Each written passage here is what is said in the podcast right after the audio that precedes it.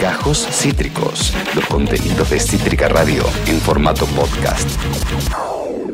Es el momento de continuar con la actualidad en este programa y lo vamos a hacer con una nota que teníamos muchas ganas de hacer. Tenemos ganas de hablar de estos temas y necesitamos a alguien que sepa bien para contarnos qué es lo que está sucediendo en Brasil, porque a días nada más de que comience la Copa América de Fútbol que Bolsonaro decidió albergar luego del rechazo de Argentina y de Colombia, eh, Brasil, a días nada más de que comience esta Copa América, registró los peores números de contagios y de muertes desde marzo y vienen realizándose masivas manifestaciones como las de este fin de semana en contra de, eh, la, eh, del plan de vacunación, de la estrategia del gobierno de Jair Bolsonaro para contener al coronavirus. en 138 ciudades del Brasil, manifestaciones muy, muy masivas que se están llevando allí con la sombra de Lula, sí, quien ahora tiene permitido postularse para las próximas elecciones y una sombra que va creciendo y va creciendo y va creciendo eh, este, y, que, y que a Bolsonaro no lo detiene a la hora de tomar medidas mínimo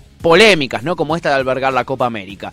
Para hablar de todos estos temas, eh, tenemos en comunicación nada más y nada menos que a una periodista eh, eh, brasileña que vive aquí en la Argentina. Es una productora muy solidaria. Yo comparto grupos de producción con ella. Es, es muy solidaria, es muy, muy buena compañera. este, y es la querida Leticia Navarro. ¿Cómo estás, Leticia? Bienvenida, ya fue. Bienvenida a Cítrica.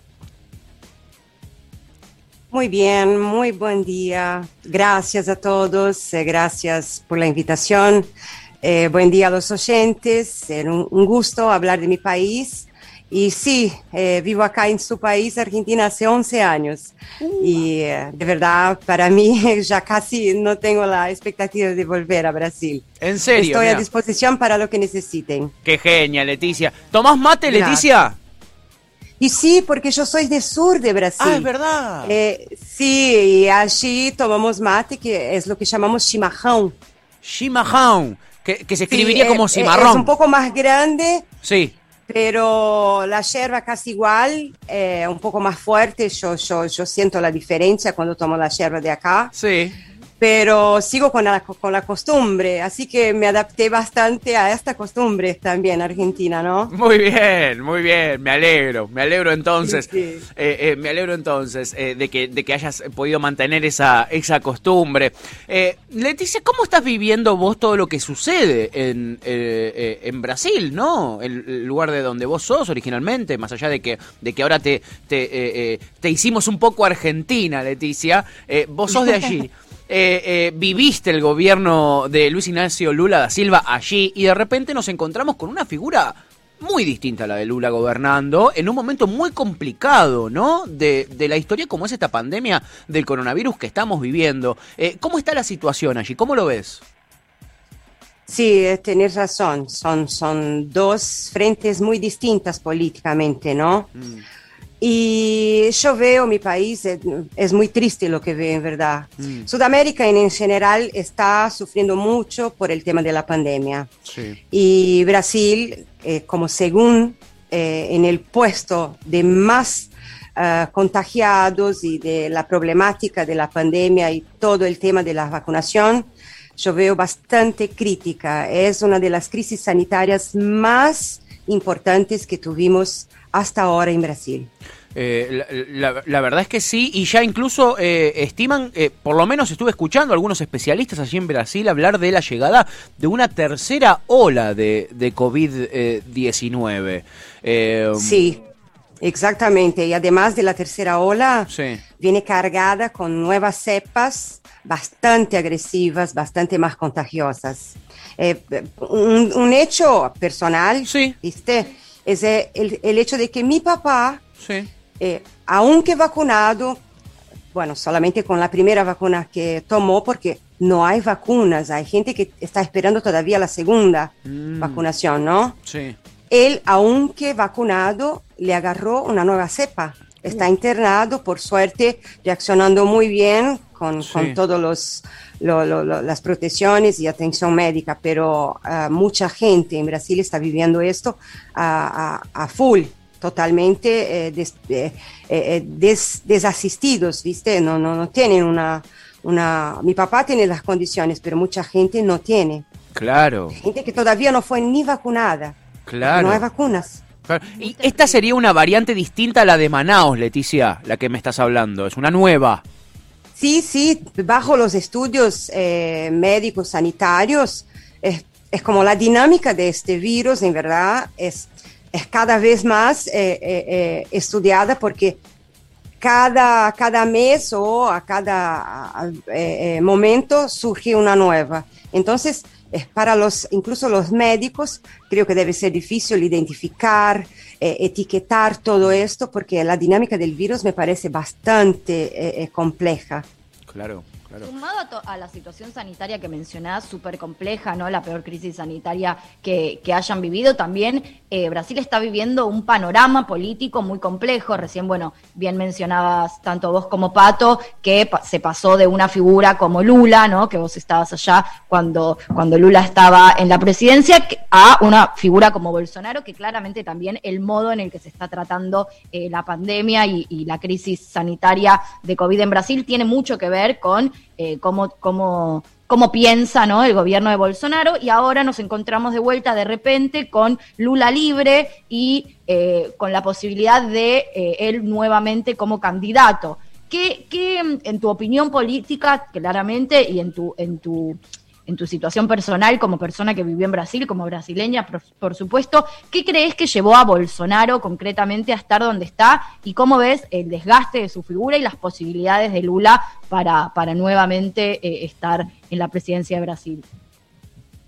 Bien, muy, muy buena, muy buena pregunta, Agustina. Eh, te escucho un poquito bajo, pero pudo eh, como que entender la, la, la, información que me pasaste.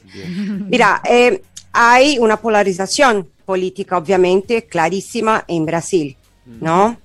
Lula ahora está disponibilizado y totalmente legalizado como uh, persona política para concurrir a las elecciones de 2022, ¿no? Sí.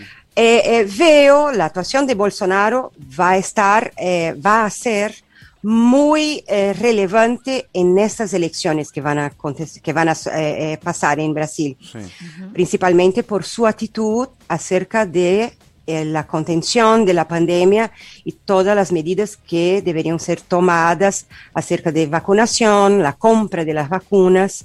Y más aún tenemos un hecho importante que está ocurriendo en Brasil, que es un inquérito, una comisión parlamentar de inquérito que llamamos CPI, que está investigando toda la actuación del gobierno acerca del combate a la pandemia. Mm. Y está saliendo a la luz muchas informaciones que eh, la, población no tenía y esto eh, es como que es una bomba de tiempo. Eh, Para Bolsonaro, yo como así opinión personal, yo veo que esto, esta comisión parlamentar de inquérito va a incidir fuertemente en las decisiones eh, de los electores. Incluso en la última, eh, el último informe de la popularidad y aceptación de Bolsonaro en Brasil llegó a un rechazo de casi 50%.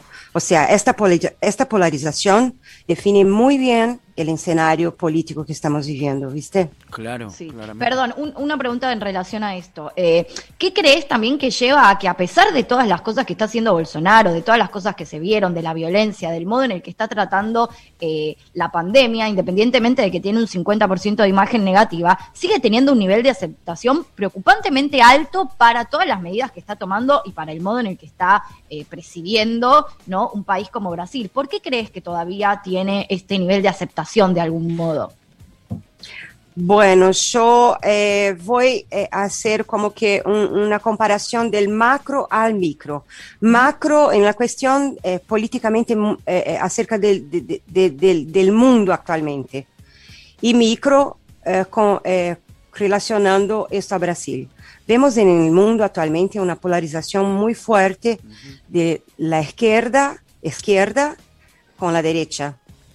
Vimos esto en el propio uh, Estados Unidos, que, que hubo eh, Donald Trump, que fue elegido, y sabemos cómo salió también eh, de su cargo, ¿no?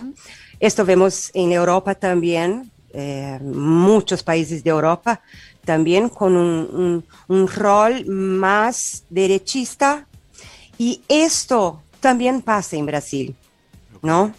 Creo que esta polarización casi que es mundial. Entonces vemos una división eh, de ideas de, mucha gente en el mundo, políticamente también, que está tomando eh, eh, más el partido derecha y de izquierda, izquierda.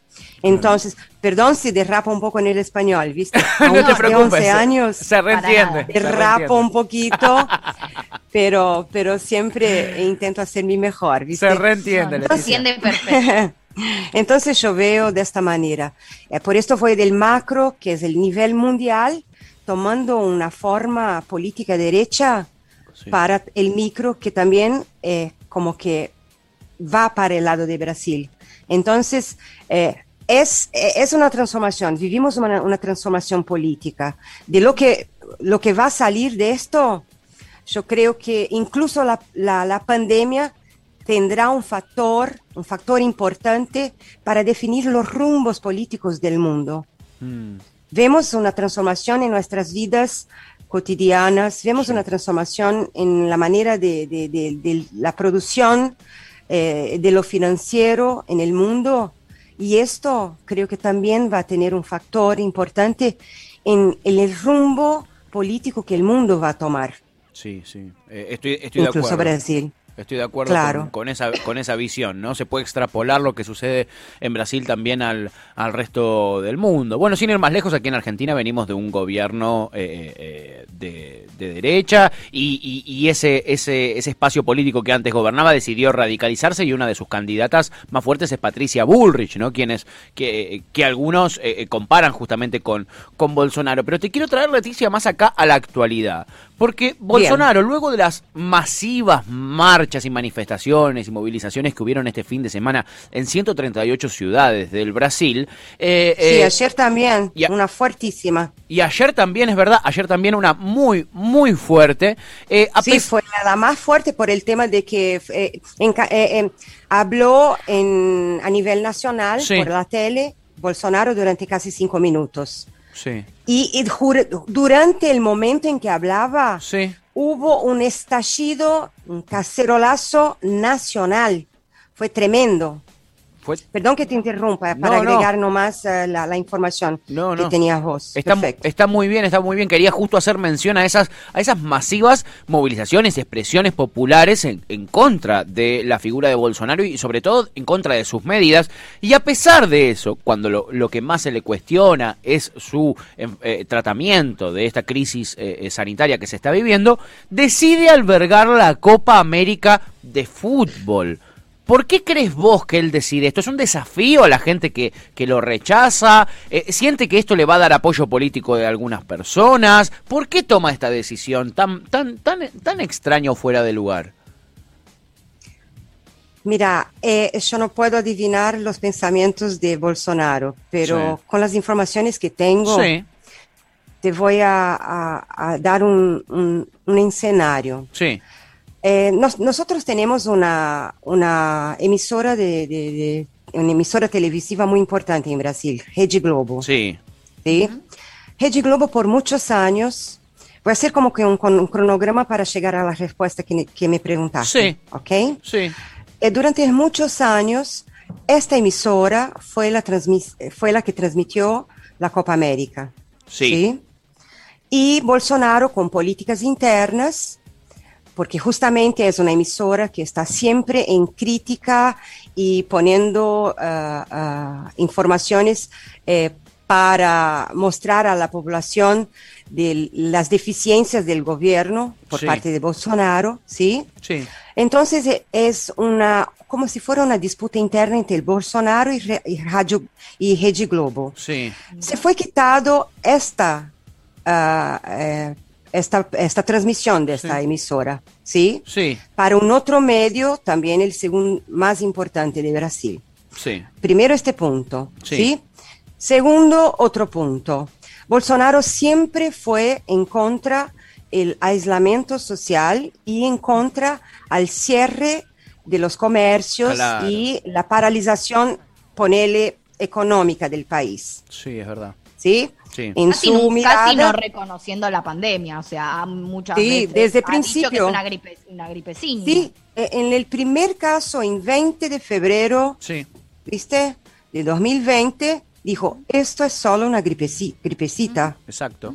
Y mira lo- el número de muertos que tenemos por esta gripecita, Claro. ¿sí? Total, Claro. total. Bueno, el segundo punto sería Sí. el hecho de que justamente no quiere paralizar la economía supuestamente eh, de, de- de- de Brasil y ni eh, obedecer las exigencias sanitarias, ¿no?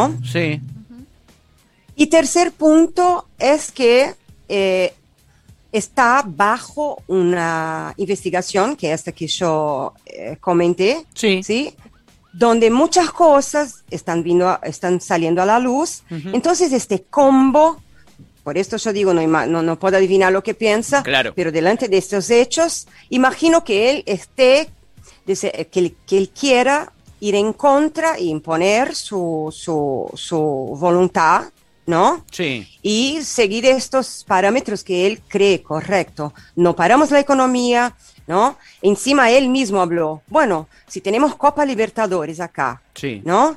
Que está siguiendo normalmente, Ujú. ¿no? Solo porque la Copa América no puede ser más transmitida, transmitida por esta emisora, entonces todos los periodistas que fueron totalmente en contra fue como una ola de críticas Sí. de que Brasil alber- albergara la, la- la Copa América, Sí. ¿no? Claro. Eh, Es un, es un problema, es un problema Bolsonaro con la prensa brasilera, chicos. Mm, es impresionante el, eh, el debate, la, la pelea que existe en torno de esto, ¿viste? Claro. Entonces yo veo de esta manera, chicos. Sí. Creo que, que, que imagino que son estos puntos, ¿viste? Que, que pueden ser analizados también. Bien, bien, es muy interesante. No solo está enfrentado con, con la prensa, ¿no, Leticia? También está enfrentado con muchos gobernadores de distintos estados que intentan poner restricciones, lo cual él critica fuertemente que algunos estados quieran poner restricciones ante el aumento eh, eh, increíble de contagios y de fallecidos, ¿no? Sí, sí. Hubo un hecho que, que es interesante citar. Sí. Eh, hace algunos meses eh, fue decidido que se permitiría las reuniones religiosas en templos y, y- y, eh, igre- eh, iglesias, Iglesias. y todo. Sí. Y algunos estados estallaron, no, no, para, no podemos, porque los estados saben cómo están y las deficiencias que tienen para proveer los insumos, las vacunas y los cuidados, te- tienen como que sobrecargado de, de- de- de enfermos en los hospitales. Sí. Entonces algunos estallaron y dijeron, principalmente uno que es puntualmente Minas Gerais. Dijo, Sí. no vamos a obedecer esto. Acá no vamos a permitir aglomeraciones en templos relig- religiosos ni iglesias. No podemos hacer esto. Vamos, vamos a entrar en un derrumbe eh, eh, de- de- sanitario, Claro. ¿no? Sí. Y eh, vino una, una, una, una documentación pública, un- una exigencia de que sí, van a tener que obedecer. Imagínate, es una pelea Terrible. de locos esto, De me parece, ¿viste? Ahí entonces eh, la- el Estado de Minas Gerais tuvo que acatar. No le quedó otra. Eh, sí, ¿viste? Es el gobierno nacional que está gritando, Sí. ¿no? Eh, Entonces, para ver cómo eh, no hay unificación, no hay una convergencia de actitudes, de programas específicos para el combate. Es todo como que eh, un lado uno piensa otra co- una cosa, actúa de, otra, de otro lado otro, y, y nada se unifica. Claro. Y por eso está este caos. claro, claro. Es, es imposible Y así por esto lo de las manifestaciones. Claro, exacto. Eso es el resultado de, eh, eh, eh, es como es una consecuencia, ¿no? Es una es una Total. consecuencia. Sí, sí, sí, Eh, sí.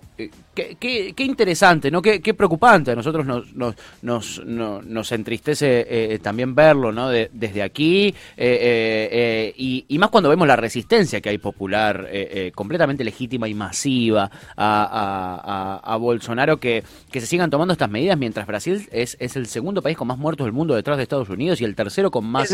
Eh, y, y- Sí. y el tercero con más contagios después de Estados Unidos e India, ¿no? Eh, exactamente, sí, sí.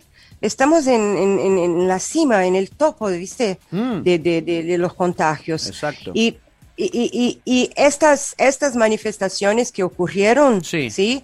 también tiene que ver con ya, eh, yo veo indirectamente muy así como que sutil, porque fueron manifestaciones eh, promovidas por la parte del Partido de, Partido de los Trabajadores de Lula. De Lula. ¿Sí?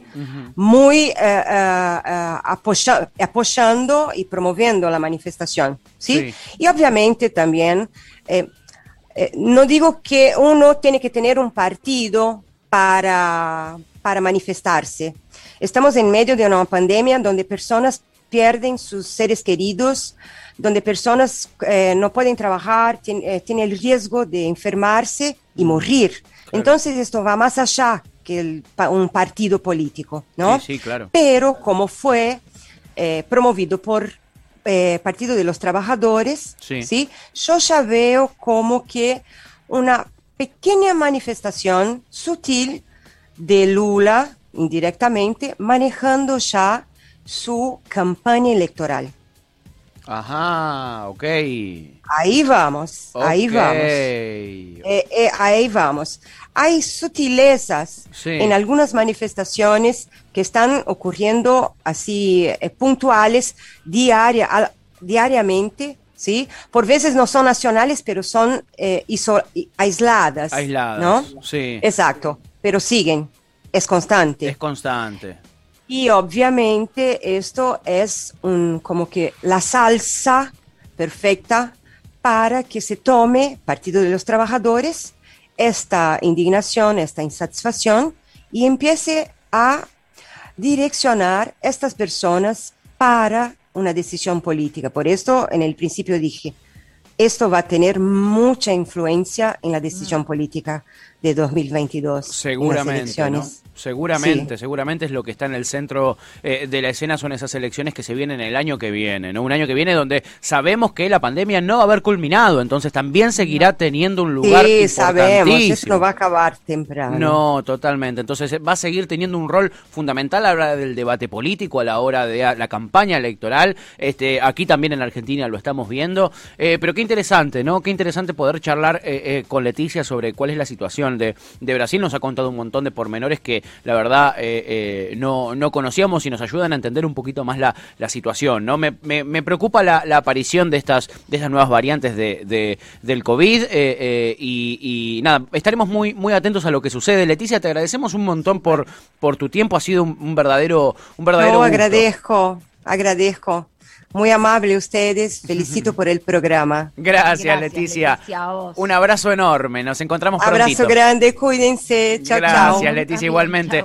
Leticia Navarro, ella es periodista, es una gran productora, eh, eh, es brasileña, sí, y vive aquí en Argentina ya desde, desde 2011 y nos daba, eh, nada, nos contaba también sus experiencias personales, ¿no? Lo tiene a su padre internado con una nueva variante de, de COVID-19 y su padre ha sido vacunado con, con, una de las primeras dosis de las vacunas que ha recibido Brasil. La verdad es que la situación es alarmante, estamos hablando del país con número 2 en cantidad de fallecidos y número 3 en cantidad de contagios a nivel mundial, nada más y nada menos. Y en ese contexto, eh, Bolsonaro decide organizar la Copa América de fútbol.